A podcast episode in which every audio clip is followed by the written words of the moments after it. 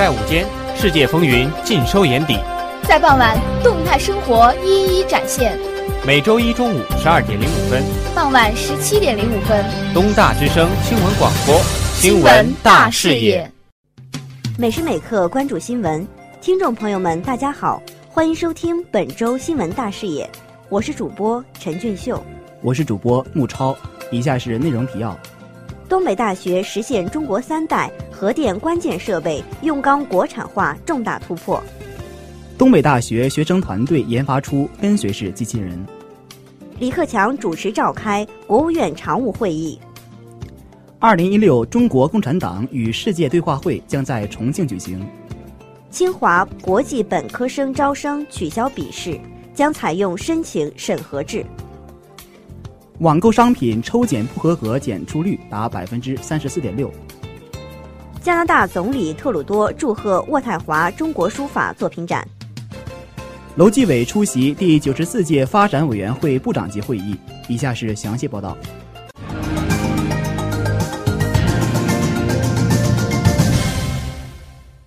东北大学轧制技术及联轧自动化国家重点实验室。依托钢铁共性技术协同创新中心，与鞍钢股份有限公司合作研发高强度薄钢板热处理线改造项目，现已批量生产出系列厚度八至四十毫米、宽度一千五百至三千七百毫米的 S 三二一零一型核电站用超宽幅双向不锈钢。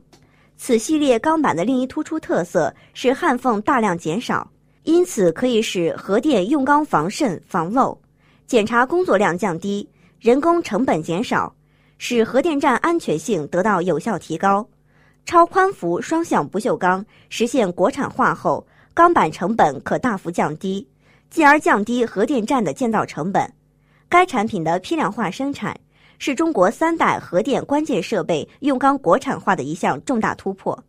在幅宽方面填补了国内外空白。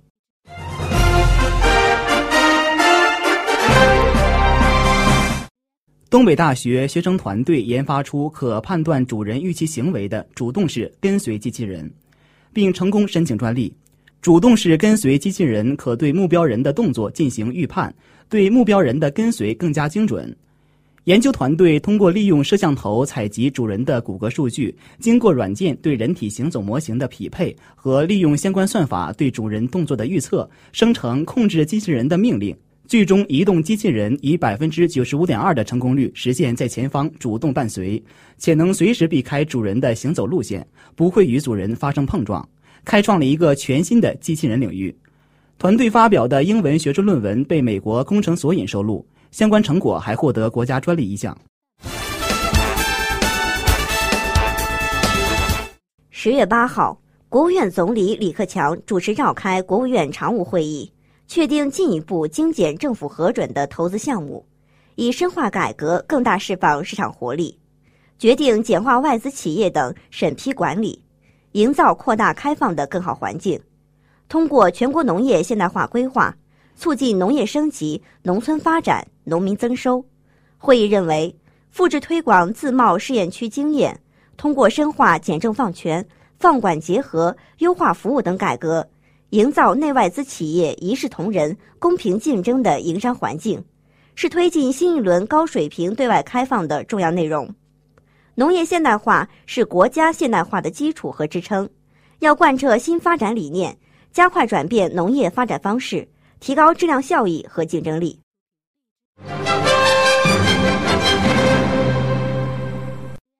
由中共中央对外联络部主办的二零一六中国共产党与世界对话会将于十三号至十五号在重庆举行，来自五十多个国家约八十个政党和政治组织领导人等二百余名外宾与会。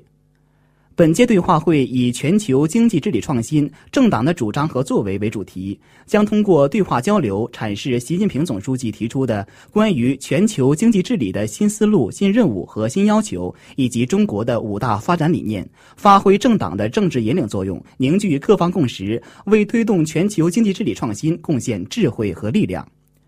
中国共产党与世界对话会是对外阐释和传播我党对内对外政策理念与世界公开交流对话的权威平台。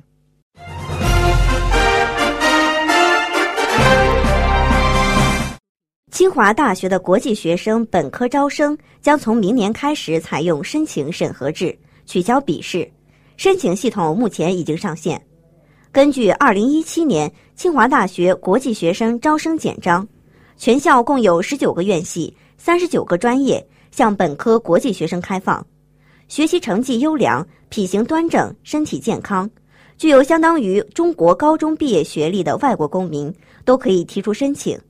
目前申请系统已经上线，通过材料评审的申请人将进入面试环节。清华招办主任刘震表示，采用申请审核制录取本科国际学生，一方面可以与国际知名大学的入学申请接轨，另一方面也可以有效避免采用同样的试卷测试所有国际学生导致的信度、效度缺失。十月八号，国家工商总局公布了网络交易商品质量专项抽检结果。此次抽检总共提供有效送检样品四百九十七批次，检测发现一百七十二批次商品质量不合格，总体不合格商品检出率为百分之三十四点六。工商总局对在国内市场主要电商平台上交易的商品质量进行抽检，抽检商品涉及手机、电源适配器、插头插座、转换器、成人服装、儿童安全座椅等日常消费品，共计抽检商品五百零三批次。其中四批次商品为三无产品，有效送检样品为四百九十七批次。检出的一百七十二批次质量不合格商品中，内在质量不合格的约占百分之九十三。对于抽检中发现的不合格商品，工商总局已责成相关省市工商和市场监管部门严格依法查处。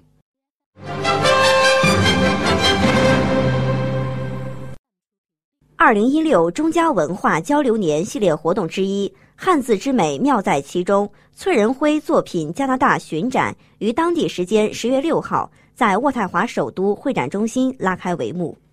加拿大总理贾斯廷·特鲁多向书法展发来贺信，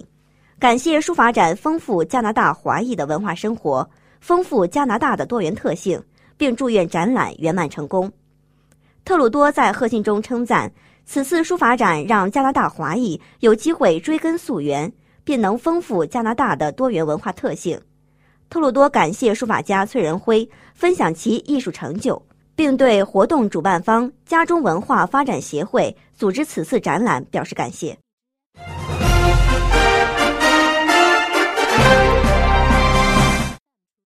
十月八号。世界银行和国际货币基金组织在美国华盛顿举行了第九十四届发展委员会部长级会议，中国财政部部长楼继伟出席会议并发言。会议提出，当前全球经济增长仍然缓慢，世界银行集团和国际货币基金组织应与各国共同努力，增强财政、货币和结构性改革政策的协同性，促进所有人从多边合作中受益。楼继伟指出。当前世界经济延续温和复苏态势，但也面临增长动力不足、贸易投资低迷等挑战。面向未来十五年，建立一个更好、更大的世界银行集团，对于实现消除极端贫困和促进共享繁荣双目标，推进联合国二零三零年可持续发展议程具有重要意义。以上就是本周新闻大视野的全部内容，感谢大家收听，我们下周同一时间再见。